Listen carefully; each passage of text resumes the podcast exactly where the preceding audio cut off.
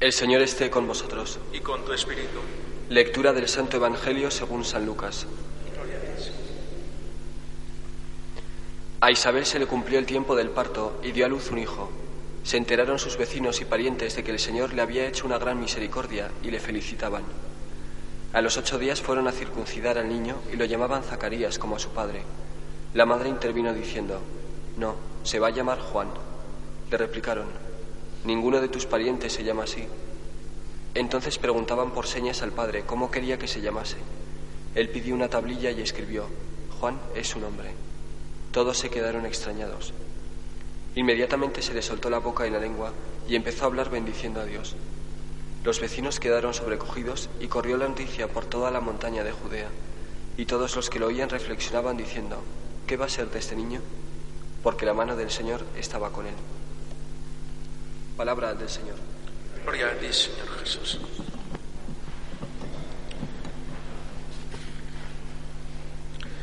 Queridos hermanos, cada vez estamos más cerca de este maravilloso acontecimiento.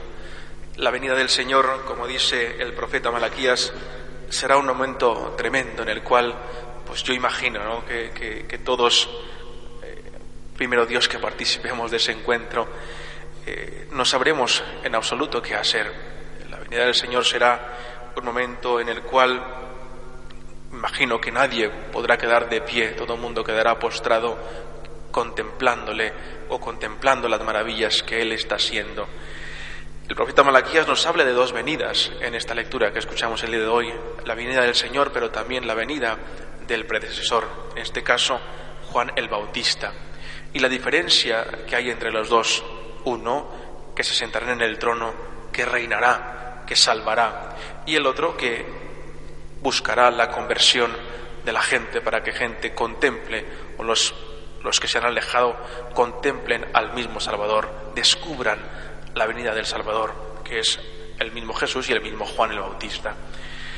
Queridos hermanos, estamos a un día, a un día en el cual hemos escuchado profecía tras profecía, anuncio tras anuncio, predicación tras predicación, que el Señor está cerca, que la venida del Mesías es un hecho real, de que no se trata de un cuento más o de una historia más, de que es un acontecimiento real y verdadero, que se experimenta, que se goza y que realmente se vive, se tiene que asimilar.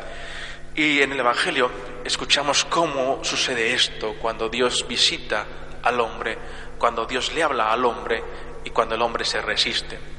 Escuchábamos días anteriores cómo Zacarías, habiendo dudado del mensaje de Dios, del mensaje del ángel, se queda mudo y ya no puede hablar.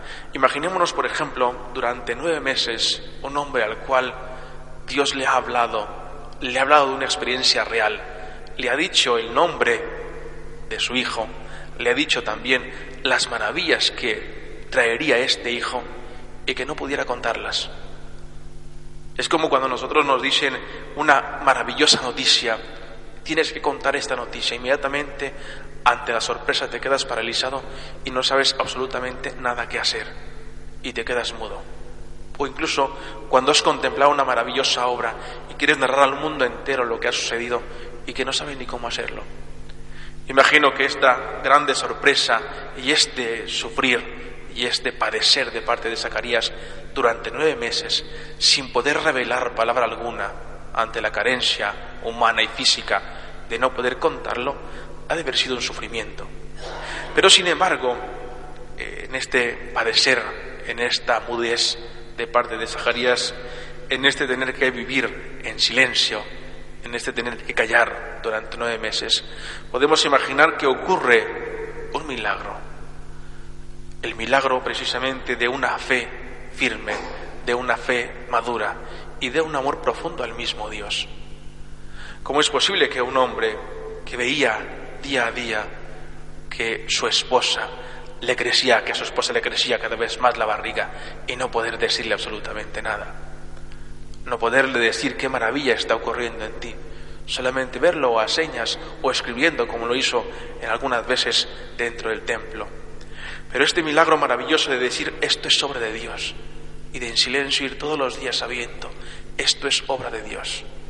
Y no es un castigo que me haya quedado mudo, sino es una oportunidad para comprender las grandezas que Dios hace en nosotros y a través de nosotros. Es un regalo maravilloso. Y creo que esta es una oportunidad durante estos días para darnos cuenta de que incluso cuando padecemos, cuando estamos enfermos, cuando padecemos una crisis, cuando estamos agobiados, cuando estamos cansados y que no sabemos realmente qué es lo que tenemos que hacer, yo creo que el ejemplo claro lo tenemos en el mismo Zacarías, en silencio y sin decir nada, solamente entender lo que Dios quiere hacer en nosotros y lo que Dios nos quiere enseñar a través de los demás. Madurar nuestra fe, afianzar nuestra confianza y sin preguntarle a Dios, ¿por qué no me haces entender como no lo hizo Zacarías? Yo creo que Zacarías entendió que jamás debía dudar, como tampoco debía reclamarle por qué le había dejado mudo. Y después el desenlace de, este, de esta experiencia de vida, el desenlace final de este maravilloso encuentro, de este maravilloso milagro, está en el poder después alabar, gozar y expresar lo que Dios ha hecho. Todos los días que nosotros rezamos laudes, tenemos el cántico de Zacarías, lo rezamos todos los días. Todos los días cuando al final, después de la comunión, cantamos esta expresión de Zacarías. Bendito sea el Señor Dios de Israel, porque ha visitado y redimido a su pueblo. Un, cántico maravilloso. Creo que si lo meditamos entenderíamos la expresión de un hombre fiel, de un hombre enamorado de Dios y de un hombre que ha entendido el milagro de Dios en su vida. Un hombre que ha entendido que jamás puede reclamarle a Dios, que jamás puede reprocharle a Dios, que jamás puede dudar de las maravillas del mismo Dios. Lo que Dios hace, lo hace por una razón. El milagro que Dios hace, lo hace no solamente para enseñar o para educar o para alimentar la fe del que está siendo beneficiado por el milagro, sino por el resto de la gente. Dios nos da durante estos días muchísimos modelos a través de las escrituras. Tenemos a María, Juan el Bautista, tenemos también a Isabel, a la misma María y hoy a Zacarías, un anciano que aparentemente no nos puede enseñar absolutamente nada, porque ha dudado, pero que sin embargo después de su duda tiene la oportunidad de postrarse delante de Dios, aclamar y gozar de este maravilloso don que el mismo Dios le ha hecho. Así que hermanos, cuando estemos angustiados, cuando estemos agobiados, cuando estemos acongojados o cuando estemos preocupados por lo que nos pasa en nuestra vida, podemos pedirle a Dios en silencio o pensar o meditar sobre lo que Dios está haciendo en nosotros, pero siempre en silencio, sin rechistar, sin reclamar, incluso también sin exigir absolutamente nada. Y más aún, sabiendo que el motivo de nuestra salvación está ya cerca, y lo dice claramente el Salmo, levantad la cabeza, alzad la cabeza. Lo que Dios hace, lo quiere y lo quiere y lo quiere bien para nosotros. Dios jamás busca que, sus hijos se pierdan. Dios jamás busca que sus hijos suframos. Dios quiere que gocemos. Dios quiere que estemos contentos. Dios quiere que nos maravillemos. Levanta la cabeza. No hay razón o motivo, incluso creo que tampoco el pecado, porque tenemos la oportunidad de reconciliarnos para andar con la cabeza cabizbaja. Hay que levantarla. Hay que levantarla, saber que Cristo, el que nace, es quien nos libera. Que así sea.